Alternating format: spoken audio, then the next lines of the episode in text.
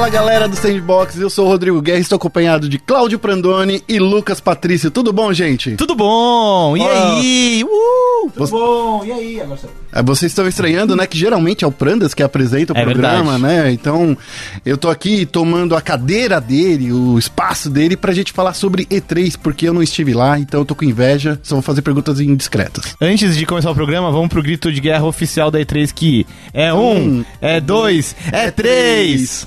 Isso, pronto, gritamos, né? Três, tá bom? Tá bom. Então, eu queria agradecer, antes de qualquer coisa, os nossos padrinhos, né? Que estão lá. Quer que eu faça os recadinhos? Não. Recadinhos eu posso fazer pra Você você. pode fazer os recadinhos? Posso fazer, Então posso faz os fazer. recadinhos que você tá lá pra, pra galera que tá de Exato. casa, que tá ouvindo. Em primeiro lugar, quero agradecer ao Rodrigo Guerra pela oportunidade de deixar eu falar os recadinhos. Agradecer ao Lucas Patrício aqui, abrilhantando a mesa com esse belo sorriso, que só perde pro sorriso do Roberto Firmino. Olha né? só.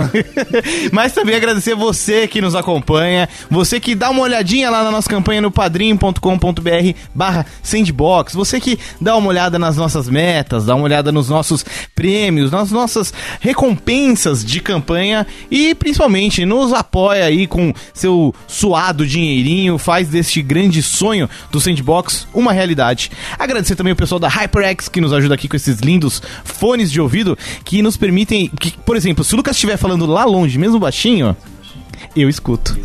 Muito louco. Eu também ouço. Também, né? É, Olha- olha só, Você falando bem baixinho. é né? quase um SMR em tempo real. Isso. E agradecer também a Go Media que proporciona toda a produção do Sandbox. Obrigado. Agora é com você, Rodrigo.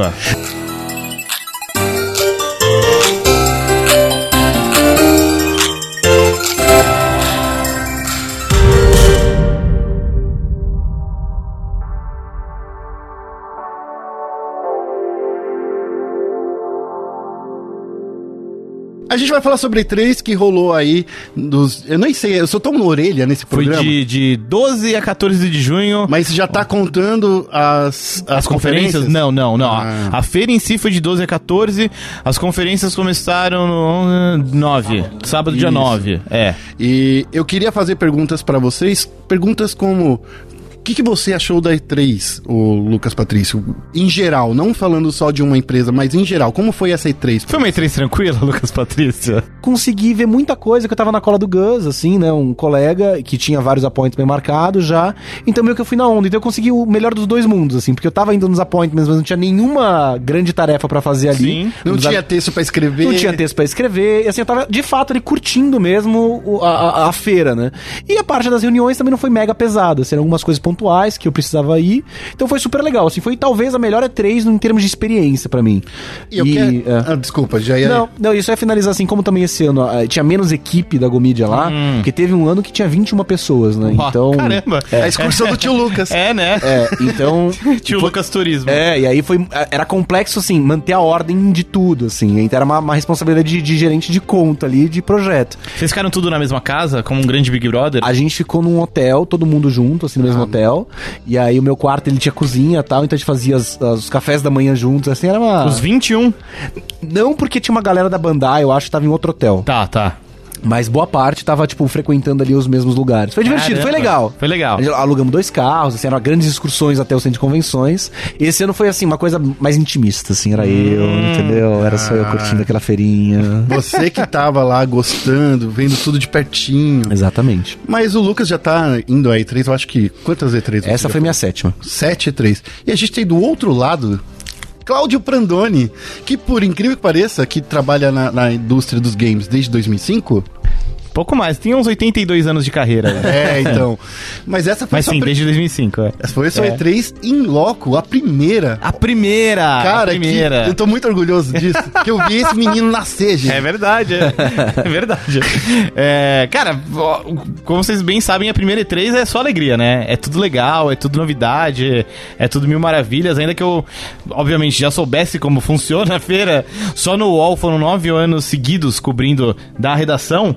É, ainda que eu soubesse como que ela funciona e tudo mais. É muito legal estar lá, né? E ver as novidades em primeira mão. E, cara, mesmo os pequenos detalhes de tipo. Eu nunca tinha entrado no centro de convenções de Los Angeles. Agora eu entendo quando você diz que, pô, tô num appointment aqui e agora eu preciso ir no outro, e eu tenho que ir do South Hall pro West Hall, e isso leva 10 minutos. É. Tipo, pô, agora eu, eu sei o porquê, porque tem um corredor filho da puta, você pode cortar caminho por um outro caminho, enfim. Eu sempre cortava caminho porque eu sou o cara do errado. Eu fazia as coisas erradas no caminho. Mas você entendeu? cortava por fora? Eu cort... Não, eu cortei, eu cortava por fora. Não, não, não. É o maior erro. Não, esse é. é Mas não por fora, por fora. Ele. ele Pela era- sala de reunião em cima? Não, por, ba... por atrás. Pelo sol? Onde tem uns food truck. Não, esse é o erro. Mas então, não era um erro, porque eu não tinha. Posso falar isso? Pode. Porque eu fumo, né? Ah. e era o único entendi. tempo que eu tinha Pra pra, fumar, fumar. é. Você passava e já. Eu- eu- É assim, eu, eu jogava o cigarro com duas tragadas fora. E daí os americanos olhavam assim e falavam assim: você tá doido, mano? Mas era a única coisa que. Era o único Entendi. tempo que tinha. Ah, bom, é. Porque a feira abre de manhãzinha, né? Não de manhã, quase na hora do almoço. E 11 horas, né? Pelo menos Então. na minha época era às 11 horas. Essa, essa foi uma mudança desse ano, na É. verdade. Esse ano, assim, a feira, claro, no primeiro dia ela abre um pouco mais tarde, o dia 2 é o dia completo. E o último dia ela fecha um pouco mais cedo também, sempre foi assim. Uhum. Esse ano, no dia completo, ela abriu às 9 Uhum. e fechou às 7. Então fo- foram quase 12 horas, foram 10 horas 10 horas de, feira. três. É. Nossa, Na- então dava pra fazer muito appointment. Exato. Porque o que, que eles fizeram esse ano pra tentar corrigir um pouco do. do né, da, da- da não da atrapalhada, mas da confusão que deu ano passado, que foi o primeiro ano aberto pra público, eles colocaram das 9 até as 11, se não me engano, até o meio-dia, até o meio-dia, é, só, Só pra imprensa. imprensa. e indústria. E aí o público geral entrava depois. Então isso deu um respiro melhor, assim, pra quem precisava ter algum appointment assim, mais específico, não pegar tanta muvuca. Porque isso foi uma cagada no passado, de fato. Tipo, foi muito legal eles abrirem pro público, mas foi a única coisa que eles realmente fizeram, né? A organização, a ESA. É, eles não se Eles preocuparam. pegaram o formato da E3 e colocaram mais 15 mil pessoas ali que, assim, não são imprensa, não são da, da indústria. Então, tem outros hábitos de, de consumo, outros hábitos de visitar a feira, outro, outras ambições. né? É isso, É. um comportamento diferente. E, e foi uma medida, foi uma mudança que a feira não, obviamente, não comportou bem, porque ela não foi planejada pra isso. É, porque a gente lembra que, por mais que a gente já tenha Brasil Game Show aqui no Brasil, né? Que a gente já vê. A gente sabe que a, a quantidade de, de estações pra jogo é muito maior do que não é em três. E não só isso, a questão de organização da feira, os tamanhos dos corredores, Sim. os espaços pra circulação. Por exemplo, Guerra, você já foi na Gamescom também, Sim. na Alemanha. Cara, a Gamescom é o maior evento de games do mundo para público. Isso. É a maior feira do mundo para público. Que a TGS que você foi, né? Sim, maior que a TGS. E é um evento, são eventos com or- organizados de uma forma totalmente diferente da, da E3. Obviamente, tem suas semelhanças, são os stands, piriri, mas é, o tamanho dos corredores, por exemplo, já é uma grande diferença. É, o tamanho do corredor da Gamescom é quase do tamanho de um stand. É ridículo, na, é, é. Na, na BGS, entendeu? Então, Preci- assim. na, na BGS não, na E3. porque nos dias mais cheios vai ter um mar de gente. Um quer ir no FIFA, o outro quer ir no Assassin's Creed, outro quer ir no Call of Duty. E, cara, vira um caos na Terra. Uhum. Então, isso melhorou muito na E3 esse ano. Ao menos pelo que a galera tava comentando. É, uma comparação que eu fiz bem rápida foi logo que eu entrei, porque ano passado eu peguei a fila pra jogar o Mario. Uhum. E eu fiquei, acho que quase duas horas e meia na fila pra jogar o Mario. E tava super difícil, assim, porque a Nintendo não tava preparada pra organizar aquela fila. É, e esse ano não, assim, na hora que entramos, assim, eu já entrei direto já pra Nintendo, e ele já tinha um esquema todo montado nos fundos do stand, assim, De pra... fila, de né? fila, assim, ele já, todo mundo tava treinado, já tinha um esquema, um circuito, então, assim, foi muito mais, é, pareceu muito, pareceu não, estava muito mais organizado, eles se prepararam melhor Sim. pra, né, pra conseguir organizar o fluxo de pessoas.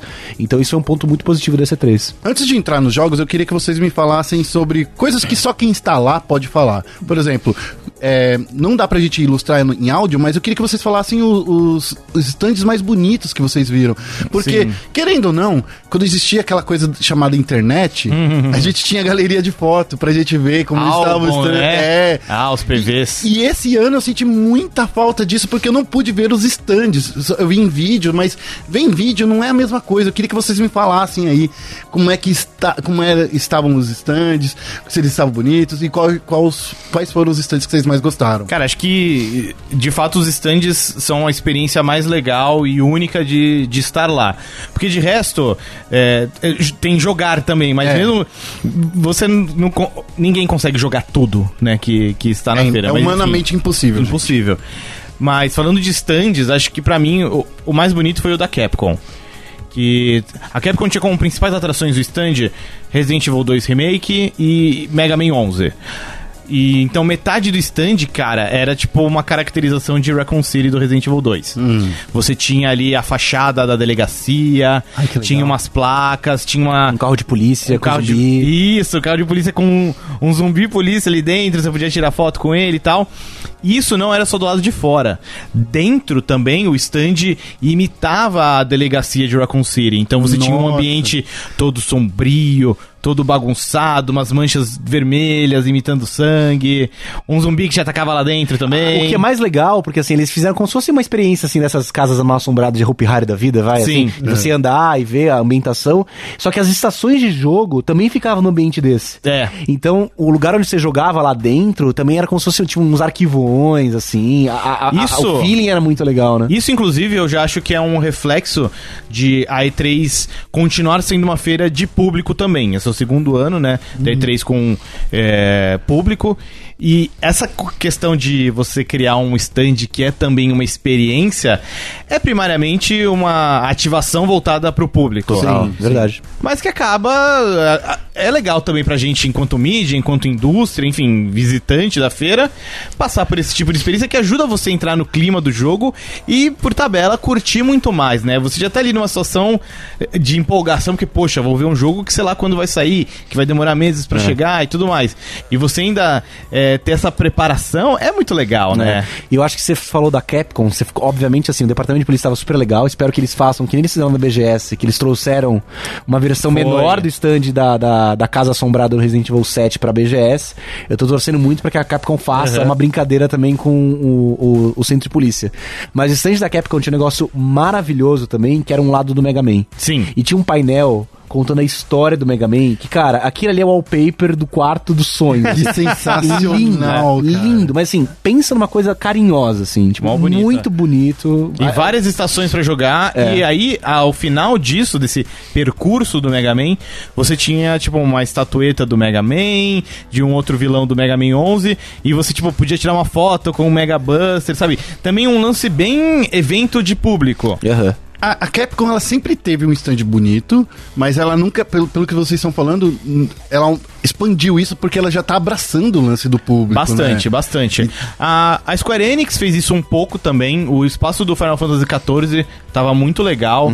Tinha meio que uma árvore de cerejeira. Uhum. Ah, é verdade, Tinha uns outros é, detalhes lá. Mas especialmente a parte do Shadow of the Tomb Raider, que ainda é estranho pensar em Tomb Raider como jogo da Square Enix. É verdade. Mas é, é, todo o espaço do Shadow of the Tomb Raider era imitando um, um templo maia ou algo do tipo. Uhum. Então você tinha lá caracterizado como se fosse pedra, tinha matinho, dentro do stand, nas estações de jogo era um clima um pouco mais escuro, com umas luzes assim entrecortadas, como se você estivesse na selva.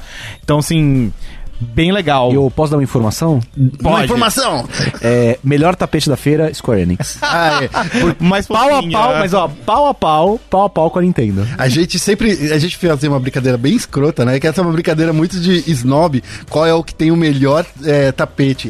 A imprensa sempre fez isso. Mas é uma. É, é- Sempre. é real isso. isso é, uma, é uma coisa que eles competem, eu acho, entre si. Deve ter, mano. Porque eu, da- eu lembro que eu fiquei bastante. Imagina como é a E3 dos tapetes. Porque tem, uma- assim, tem uma coisa que eu acho que as Tapete pessoas. com. Que as pessoas, às vezes, quando nunca foram no- na, na, na E3, assim, não entendem, é que boa parte dos jogos você joga em pé.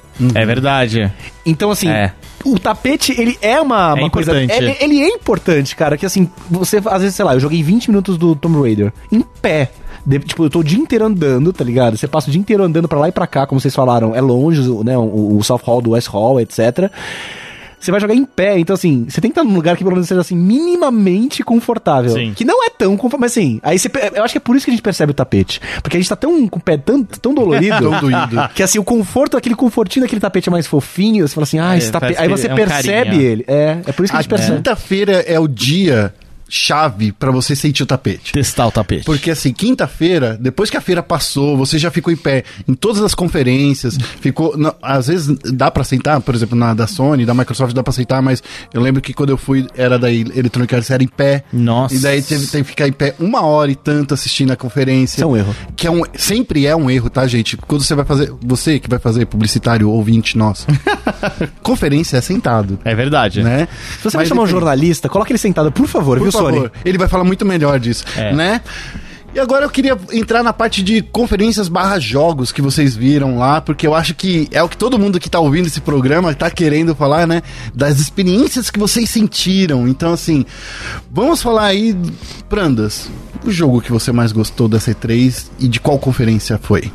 Cara, dentre as conferências, a mais legal foi disparada da Microsoft. Disparado. Nesse ano eles levaram a conferência pra dentro do Microsoft Theater, que é um, um espaço deles. É o teatro da É o Microsoft. teatro da Microsoft.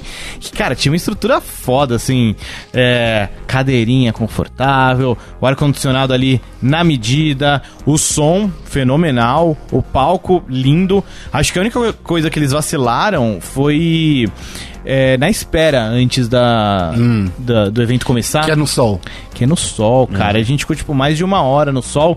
E pior, sem qualquer tipo de, de informação de que horas que abre. Porque isso que eu ainda achei zoado. Abriu, então, antes de você entrar efetivamente no, no espaço onde ia rolar a apresentação, tinha um lobby gigante. Então, pô, eu fiquei com a impressão de que, caramba, a gente podia estar aqui na sombra esperando, em vez de debaixo do sol. Mas, em termos de, de show, de apresentação, foi disparado a mais legal, a mais bonita, a que teve mais jogos. É. A da Sony foi muito curiosa, foi interessante. É, é, era isso que eu queria que você. Você não esteve Não, lá, né, não, da tô falando- Sony? não. Mas porque assim. Pra quem estava aqui do lado de fora, foi um flop total. Porque a gente viu a feira rolando, é, começou a, pri- a primeira apresentação do The Last of Us, Aham. parte 2, e logo em seguida, meia hora de papo. E pra vocês, estava rolando outra coisa completamente diferente. Sim, e foi muito esquisito porque, tipo, a gente só foi descobrindo como que a coisa rolava conforme ia acontecendo. A gente entrou no que a gente imaginava que seria conferência, ficou todo mundo de pé num galpão com umas luzinhas que parecia luzinha de Natal. Ok. Deu um tempo, começou um cara lá com um banjo. Aí a gente entendeu, ah, o cara do banjo é o. É o cara do. É o cara do Last of Us. Ah, então ok, deve começar com The Last of Us. Que foi o que aconteceu. E aí, assim que começou o vídeo, tudo fez mais sentido porque o cenário onde o vídeo começa era exatamente o cenário em que a gente estava. Então, poxa, já colocou a gente muito dentro da ação, ainda mais em um jogo que preza tanto pela narrativa. E, e o, o, o vídeo do Last of Us foi muito legal, né? Sim. Quando emendou com gameplay, tipo. Cara, é um jogo da Naughty Dog, você já sabe que vem algo foda a caminho. E eh, parece que com The Last of Us eles buscam sempre se superar ainda mais. Mas, uma vez que acabou o trecho do The Last of Us. O que rolou foi um aviso do tipo: ah, agora saiam por essa porta esquerda, atravessem a ponte e entrem no próximo ambiente. A gente ficou tipo, ponte? Que? Aí beleza, aí foi uma, uma galera, né? Assim, sei lá, centenas de pessoas em procissão. ah, ah, ah. E a gente atravessou uma ponte meio estilo oriental e tudo mais. É, tinha uns enfeites, aí a gente já imaginou, ah, deve ser o Ghost of Tsushima agora. É, é, e a informação que a gente tava aqui, no- você tava vendo pelo Tava, Twitter. tava, tava. E pra quem tava no Twitter, eu e o Lucas, a gente tava vendo assim, né? É, falou assim: olha, vai ser em outro cenário. Eu assim, não, eles não vão fazer isso. E foi, e foi, é. Até nesse período de transição, é, eu tava lá cobrindo pelo site que eu trabalho, né, o The Enemy, e tava junto com o Érico Borgo, e ele tava transmitindo, tipo, pelo celular. Essa procissão. É, a gente tava mostrando assim, olha, tem isso aqui, tem uma ponte e tal. E quando a gente chegou no próximo ambiente, era tipo um, uma espécie de tenda muito grande, com um telão gigante, quase 180 graus, que tinha um campo de flores. E aí, beleza, aí ficou muito claro que, ok, é Ghost of Tsushima, e teve aquela apresentação do carinha na flauta, mó legal. E beleza, a gente ficou lá meio que pelo restante da, da apresentação da Sony. Teve o próprio Ghost of Tsushima, Death Stranding, Resident Evil 2 Remake, hã? e fechou com o Homem-Aranha. E assim que fechou o Homem-Aranha, teve um último momento de movimento, em que a gente foi pra um cenário em mundo aberto, Ah. um cenário bem amplo, com uma decoração que remetia a Nova York, tinha uns táxis amarelos, uns tapomes imitando prédios e tal, e aí tinha o, o jogo do Homem-Aranha pra, pra testar. Daí você testou o Homem-Aranha. eu testei o Homem-Aranha. E você É. achou que era o jogo mais legal? Ou não? Não, cara, assim, é um dos mais legais, com certeza. Ó, Homem-Aranha, com certeza. Resident Evil 2 Remake, eu saí chocado. Mas acho que o mais legal da feira, daqui da mesa, só o Lucas viu. É verdade. Ah, você não viu? Eu não vi. Infelizmente. Então conte aí, Lucas. Então, assim, o meu top 3, assim, vindo do 3 pro primeiro, é Homem-Aranha. Aham. Depois o, o Resident Evil 2, que é, caras, assim, é, surre... impre- é chocante. surreal. Surreal. E assim, não é nem o meu favorito, tá? Nem o meu Resident Evil favorito. O meu é o 3, porque, não porque é o melhor, mas porque eu joguei muito, mas... Só pra gente fazer um pit stop no, no Resident Evil 2, É. o que eu acho foda do, do 2 é que assim, ah. Quando anunciaram lá atrás, vamos fazer um remake do Resident Evil 2. Aí você já começa a imaginar, puta que pariu, vamos pegar aquele jogo, vamos fazer em 3D, com os gráficos foda, assim, assado. E aí você, você tem aquela pulga atrás da orelha, tipo, não, mas eles não vão fazer isso tudo. É a Capcom, né, gente? Você vai falar Não, assim, não, não, só pro Capcom, mas é tipo, é muito trampo, sabe? É uma, é uma empreitada muito, muito grande, muito complicada. E aí você vai, joga e você fala, mano, eles fizeram. Eles realmente refizeram. Porque a chance de dar errado era muito grande. É. Porque você tá mexendo com a nostalgia. Sim. Você tá mexendo com um jogo que tem um formato, um gameplay que não, não você não consegue fazer de novo atualmente, eu acho, assim, Não, não de dá, forma não dá. moderna. Não. Então, pra você modernizar o Resident Evil 2, você tem que tomar decisões de design que são muito duras, assim. Você tem que ser firme nessas decisões. E, assim, né, grandes responsabilidades, grandes riscos, né? A- Peraí, isso é uma, é uma ligação com o Homem-Aranha? ah, aqui é. Aqui o ouvinte é agraciado É. aqui pra essa rápida transição. Mas. Então, assim, eu acho que a chance de dar grandes problemas era muito grande. Assim, você joga uma coisa e fala assim, ah, mas é, é sensacional. É, É. sensacional. Assim, o lance do. Assim, uma coisa que mais me impressionou, se eu for pontuar uma só do Resident Evil 2, já que a gente entrou nessa discussão, é como o Leon é pesado, né? Ele é um personagem pesado. Ele não é que nem aquele do Resident Evil 6, que, tipo, Ah, nossa, da é. voadora. Tipo, ele é um personagem. Ele, anda devagar. Mas ele também não é tão pesado como o Leon do Resident 4. também não é tão pesado, porque ele não é duro. É. Né? Tipo, você sente que ele é pesado, mas no sentido de que, tipo, ele anda como se fosse uma pessoa. Sim, é dif- Ele parece de verdade. É, e assim, o ambiente é mais é, claustrofóbico, então ele é mais fechado. E É você aquela percebe- câmera mais pertinha, não e é? você controla É. a câmera, é quase over the shoulder, assim, a visão. E é tenso, porque é muito escuro. É muito escuro. Se você apaga a lanterna, você não Nossa, vê nada. é. Assim, de verdade, você não vê nada. O jogo fica com a tela preta. Então, assim, ele é muito escuro. E a, e a engine que eles estão usando é a do Resident Evil 7. Sim. O jogo tá maravilhoso. Tá incrível. Visualmente e, e gameplay, assim. Obrigado por você me deixar babando, porque você jogou e eu não joguei, mas qual é o seu top 1? Bom, aí eu acho que o top 1, assim. É, a- a- e assim, o disclaimer é que é muito fácil, talvez, conseguir chegar nessa posição sem dar o controle na nossa mão, né? Sim. É. Tem esse porém também. Mas, tudo indica que Cyberpunk 2077 vai ser o jogo que vai fazer muita pessoa é, é, parar, olhar e falar: caralho, onde que a gente chegou? Que até pra contextualizar, Cyberpunk não estava disponível pra testar na feira. Mas a CD Projekt Red fez muitas sessões de mais ou menos uma hora 50 minutos de 50 gameplay. minutos em que você via uma pessoa jogando. Então, tipo, o jogo existe, o jogo é real. É. E, cara, todo mundo com quem eu encontrei na feira que testava o jogo vinha pra mim, tipo. Você viu o precisa ver." Cyberpunk? Meu Deus! É super... E a pessoa derretia na minha frente e falava, caralho! E agora? É, fica até agradecimento ao nosso amigo guardião de Destiny, Vinícius Junqueira, Yes, que deu essa força pra verdade. mim aí lá. Bom É, trabalho, guardião. É, me colocou ali no cantinho pra poder assistir. E assim, o Cyberpunk, ele é sobre ambientação. É É isso, verdade. é isso que você precisa saber sobre esse jogo.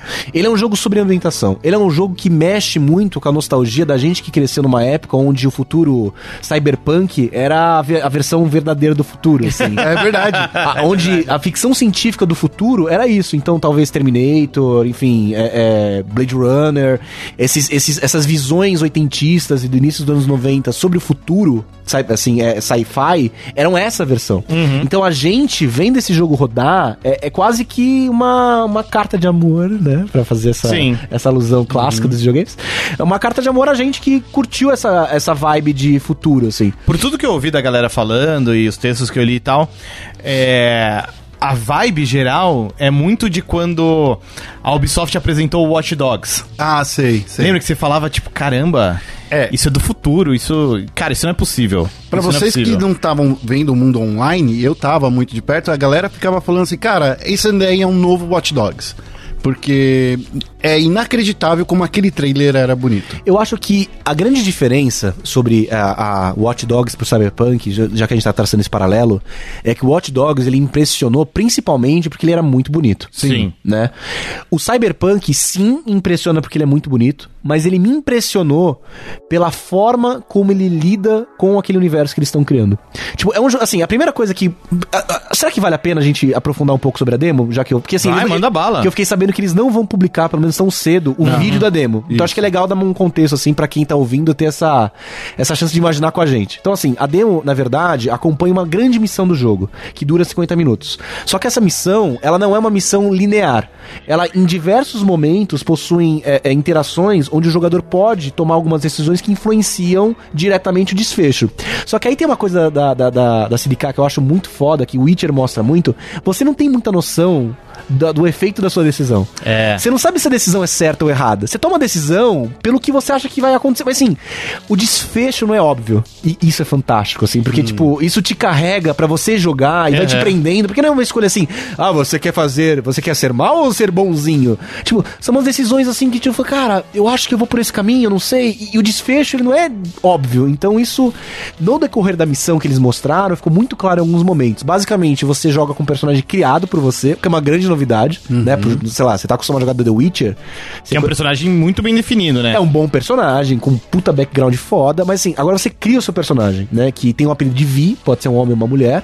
E aí é tipo como se fosse, sei lá, um caçador de recompensas no universo fantástico. Então, se você tem essa visão aí de futuro cyberpunk, você sabe exatamente do que, que você tá pensando quando você tá jogando esse jogo.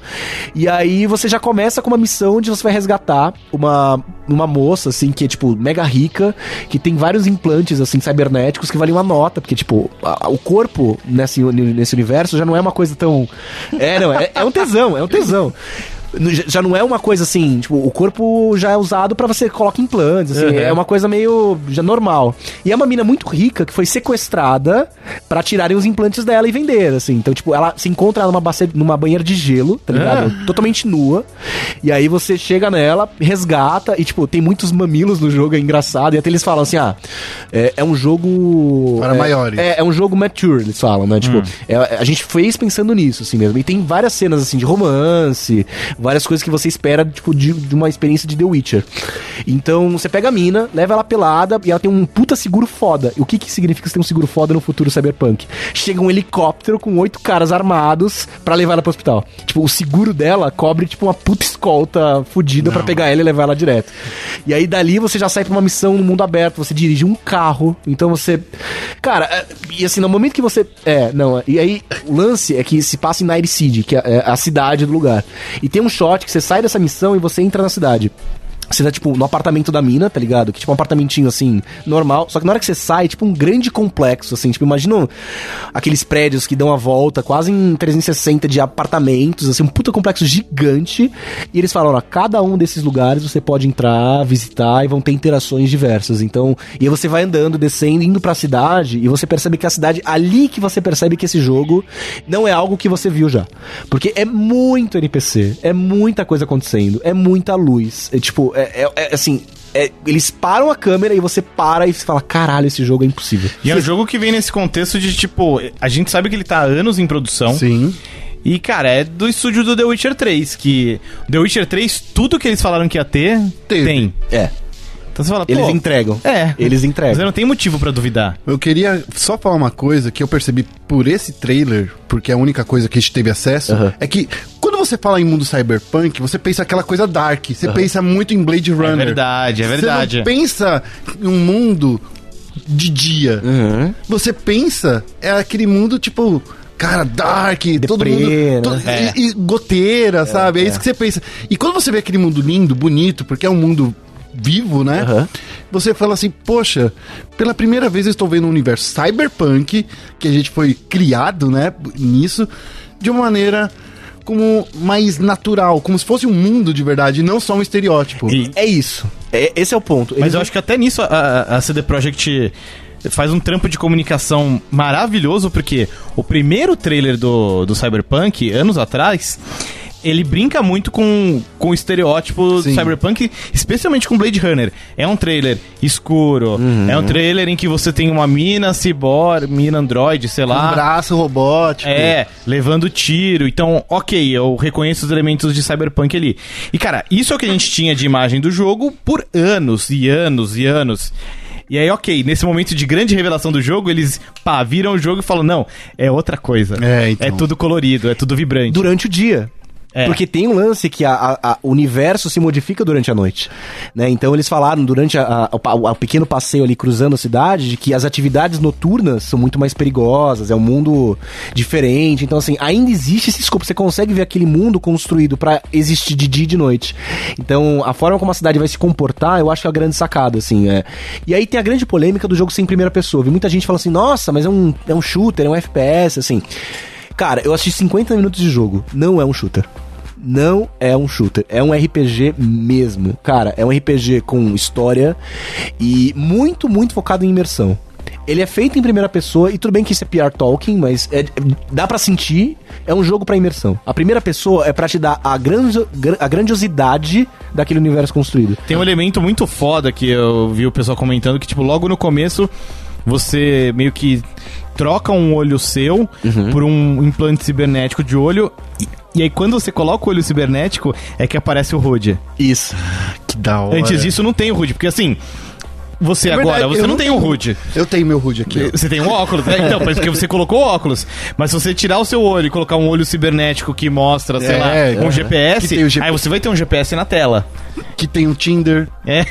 Imagina um olho cibernético Tinder. Mas tudo bem. Você já me deixou mais hypado que eu já consegui estar nessa E3 com esse discurso. esse contrato tem ele, Vini. É. ele aqui. Guardião. Mas e você, Prandos, o seu melhor jogo? Cara, é, o Cyberpunk, assim, por tudo que eu vi, realmente é foda, mas eu não consegui ver. Tá, eu quero, infelizmente. eu quero as É. pessoas que. você- a gente tá fazendo um programa aqui com duas pessoas que estiveram Tá. lá. Então eu quero que você. Experiência sua. Eu gostei muito do Resident Evil 2. Hum. Muito mesmo. É, assim, pra mim, os três melhores da feira, por tudo que eu vi, barra ouvi, são Cyberpunk, Resident Evil 2 e o Sekiro. Sekiro, que é outro que, pelo amor de Deus, né? Microsoft apresentou esse jogo, eu não esperava nada. É, e né? é sensacional. E é muito louco porque, tipo, é um jogo da From Software, né? Do estúdio de Demon Souls, Dark Souls, de Bloodborne. Só que publicado pela Activision, por um estúdio mais ocidental impossível, só se fosse Electronic Arts, sei lá. E ouso dizer que faz muito tempo que a Activision não publica nada, né? De terceiros. Sim, faz fazia- muito É, tempo. Eles estavam sobrevivendo de Spyro e, e, E Call of e Call of Duty. Até esses dias. Aí compraram a Band, como fizeram acordo com a Band, estão lançando Destiny, mas assim, só, né? Mas assim, é, por mais estranho que pareça, lá atrás, é, a Activision meio que foi uma das parceiras pra lançar os jogos da série Tenchu. Sim. Que Ah, também verdade. tinham como publisher a From Software. A From Software não chegou a desenvolver os jogos de Tenchu, de tipo botar a mão na massa, mas foram publishers desses, desses jogos lá da época do Play 1 e tudo mais. E cara, eu achei o Sekiro muito interessante porque sim, ele é um jogo com a assinatura da From Software, na medida em que ele oferece desafios que você se sente foda quando você vence eles, que pra muita gente é, suscita aquele dilema de ah, é dificuldade e tudo mais. Mas ao mesmo tempo é um jogo de exploração.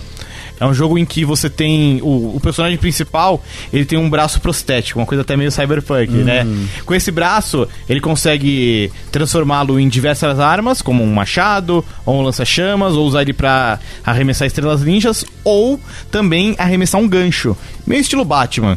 Então você usa esse gancho pra subir na árvore e atacar um inimigo de forma sorrateira, ou pra escalar uma construção, enfim, pra explorar. Até foi um dos highlights da minha E3.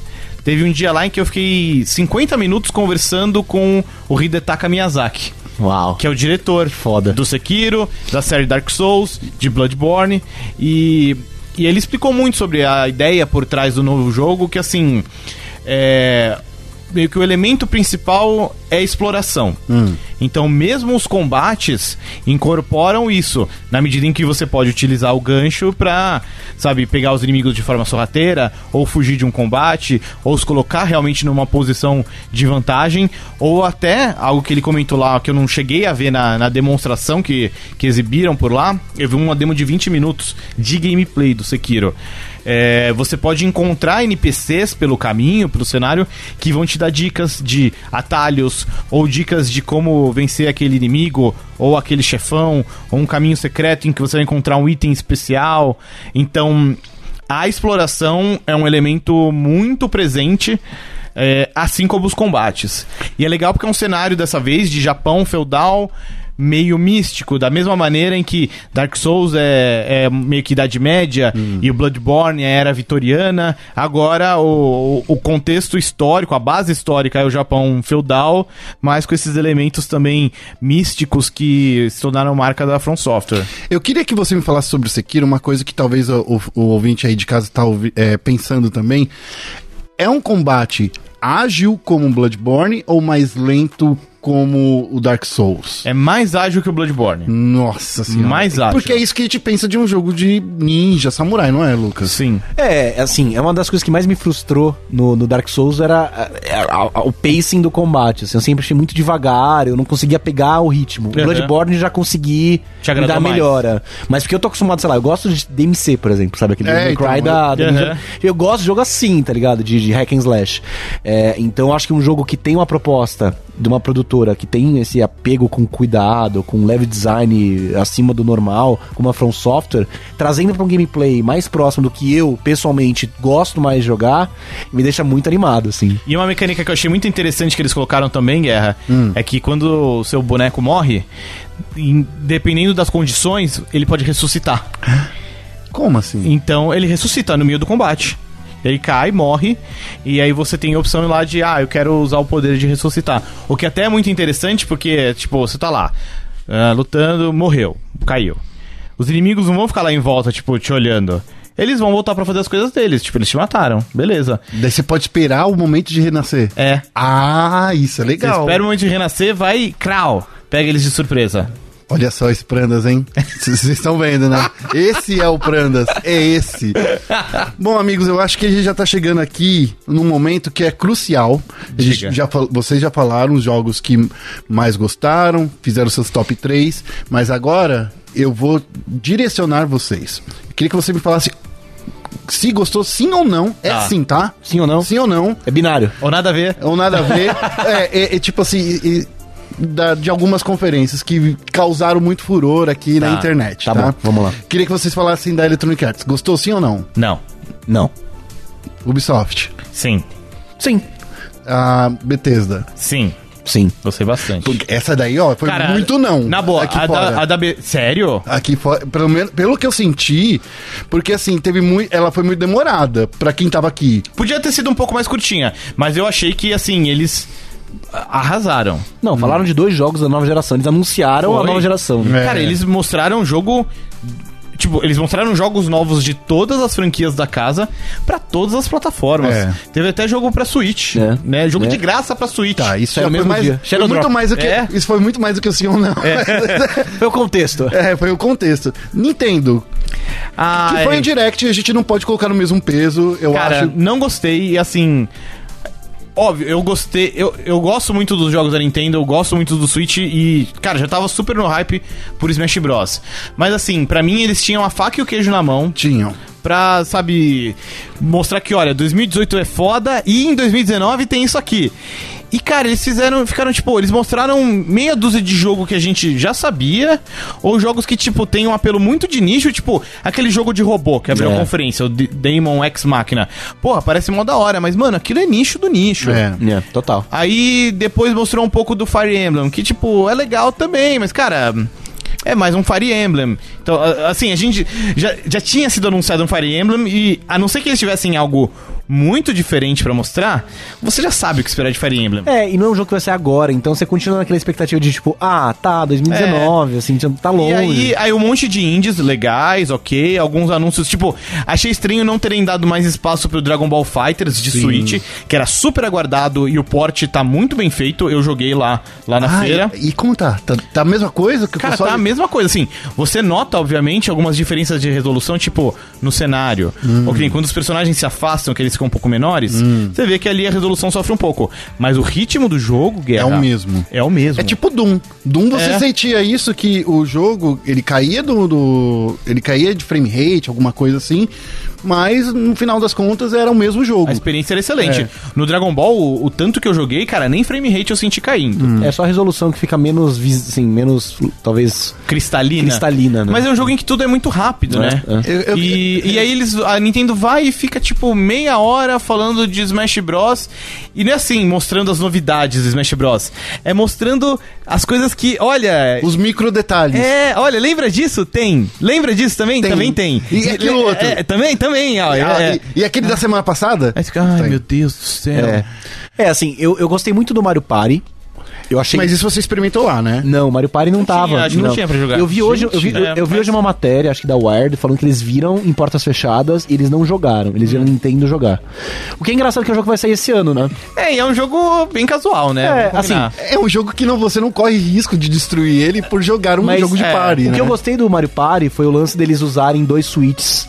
É, Aquilo foi bem da hora, juntos é. pra montar um set. Tipo, isso foi um lance muito legal. Só me dá um medo porque é bem o tipo de coisa assim. Caramba, Nintendo, que foda, olha o potencial disso. É. E aí só sai o Mario Party que usa isso, É. manja. É assim, se o Mario Party usar bem usado, tipo, que nem o Nintendo Land usa é, no Wii U, algumas funções assincrônicas de multiplayer bem usadas, tipo, até hoje eu lembro do miniplay, do gameplay, do, do minigame do Mario, do Correndo e do Luigi Mansion lá, É. que, que assim, eu joguei poucas vezes com cinco pessoas, Mas mas, é as genial. vezes que eu joguei, é, Foram sempre divertidas. é incrível. Sempre. É difícil você conseguir juntar cinco pessoas, ter quatro Wii Remotes, Com pilha. com pilha, mais o gamepad lá também carregado, que descarrega em duas horas, É. e, e é a galera na vibe, mas quando você consegue fazer esse evento acontecer, é uma experiência única. Então eu espero do Mario Party coisas nesse sentido. Eu Não sei se tão transformadoras quanto o, o- o Nintendo Land tinha, mas eu achei legal. Agora que nem você falou, esse jogo de robô, meh. É. O Fire Emblem, tipo, ano que vem, tipo, cara, é, tá bom. O Smash é legal? É legal o Smash, mas o problema do Smash é que você já conhece. É. Então, assim, eu acho que, falando aqui, tentando defender a Nintendo, tá? Uhum. O, o ritmo dela é que ela esperou essa E3 pra mostrar o, Smash, mostrar o Smash. Foi. E ela tem os outros 200 Nintendo Directs que ela faz durante o ano, na hora que ela quiser, pra ela apresentar os outros jogos. Ela não Sim, precisa é de verdade, E3. é, isso é verdade, é. Então, assim, eu não gosto de fazer isso porque eu acho que ela perdeu uma oportunidade muito grande, que é a oportunidade que tá todo mundo olhando pra um evento de videogames, seja da mídia mainstream, seja da, da, da mídia de nicho, que a gente, se a gente pode falar que videogame é uma mídia de nicho, ela perdeu essa oportunidade pra mostrar tudo que o Switch faz. E, então, de novo, eu me sinto meio. Eu fico assim, pô, eu gostaria de ter um Switch, eu queria que a Nintendo me desse motivos. É, pra mim foi a Nintendo sendo Nintendo de novo. É, então. É, assim, mas enfim. O Shadow Drop do Fortnite foi legal. Foi. se a gente não, Foi, se não tivesse foi. vazado tanto antes, assim, seria muito legal lá de surpresa. O Hollow Knight ter saído no mesmo dia foi legal também, Foi. como Shadow Drop. É, Mas e o Hollow Knight eu já joguei no PC. É, é. Então, é, é tudo isso. Não, concordo. Se eles não fizeram esforço pra te convencer. Agora, teve um, um vídeo, que foi aquele vídeo que eles mostraram do Smash, tipo, olha o que vem por aí. Ah, e é um monte de coisa. É muita coisa e é muita coisa boa que vem. É. É, muito assim, de verdade. Assim, a, a, a line-up de jogos do, do Switch pra esse ano é muito boa, ainda. Pô, aquele Project Octopath Traveler. Sim, Sim. da que- Square. Que saiu mais uma demo, tem duas demos pra você baixar. E, cara, aquele jogo é lindo. É sensacional. Sim, e- sim. é- eu acho louco que, tipo, ele é. Pra mim, o visual dele é tipo. É como a gente se lembra dos jogos de Super Nintendo. Exato. O- Sabe, Guerra, lembra quando você jogou Final Fantasy VI? Lembro. Esse jogo tem esse visual. Ah, que, Que, que- o que É. você lembra, não o É. que você jogou. Tá, não, é porque o que eu lembro é muito mais bonito que Exato. realmente Isso, o Octopath Traveler, ele consegue é. Tá bom. ser bonito como a sua memória. A gente já tá bem tarde. então Desculpa, é que é gente- E3, né? E3, a gente queria falar aqui mais duas horas de programa, mas o Dance, que tá aqui atrás das câmeras, Não bota a culpa no menino. ele tá Fala olhando. que é você que... Ele tá olhando assim, olha só, não tem nada a ver. É mentira, é nada... Ele tá falando nada você a ver. quer voltar pra sua casa, tomar uma sopinha, Ah, botar o pijaminha, Eu já, já tem sopa lá assistir a novelinha. de músculo que eu fiz. Sério? Sério. Quer lá? As sopas do Guerra são lendárias. Eu fazia sopa sempre nessa semana, pós E3, É, lembra? é verdade, é Pra verdade. recuperar as energias É. da manhã. Você vê, eu já tô aqui, vocês perceberam, eu tô, tipo, resfriado. E é sempre assim, eu sempre vou D3 zoado, né? Porque você, você gasta sua energia que nem um, né? um louco nos três dias. Aí você pega um voo de 12 horas, ou dois de 6 horas, né? Com aquele ar-condicionado bizarro, cansado.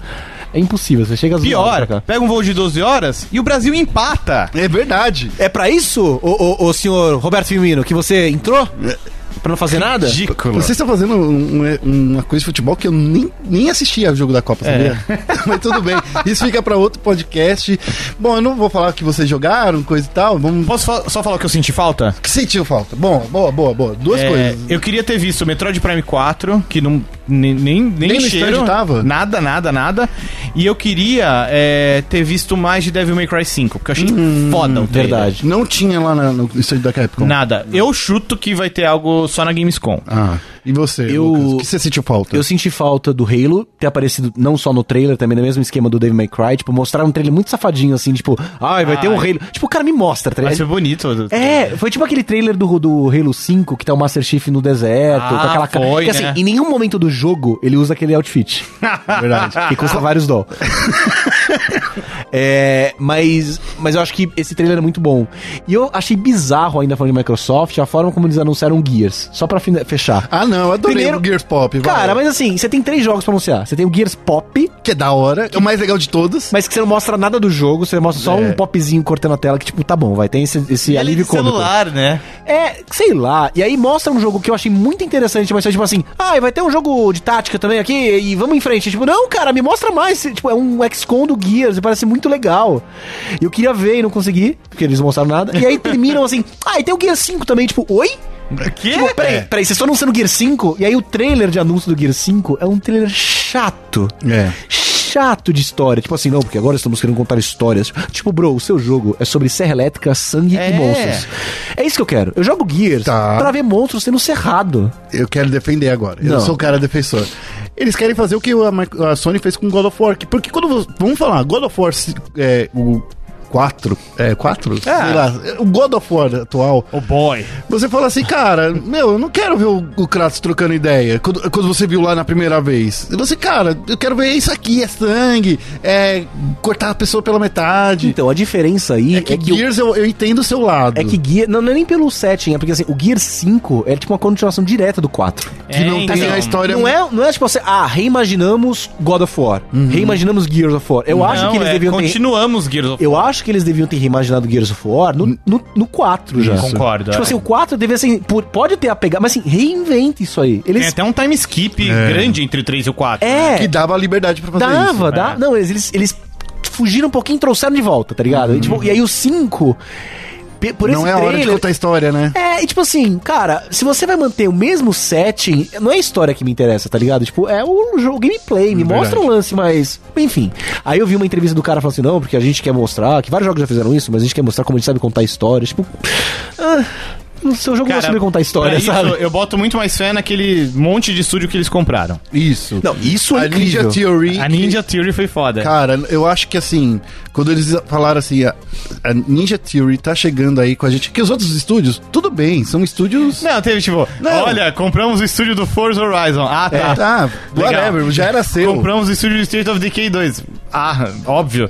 Quando foi, compramos a Ninja Theory, eu falei, caralho, É. Aí sim. agora a coisa tá séria. Mas é isso que eu falo, eu acho que tal. Eu, é assim, eu, eu acho que foi essa primeira E3 que, de verdade, porque no ano passado eu já estava fora da, da cobertura diária de, de games, mas essa foi uma E3 que eu senti mais decepções por mostrar mais do mesmo, mas o que é novo realmente empolgou bastante. E eu acho que é isso que, que importa.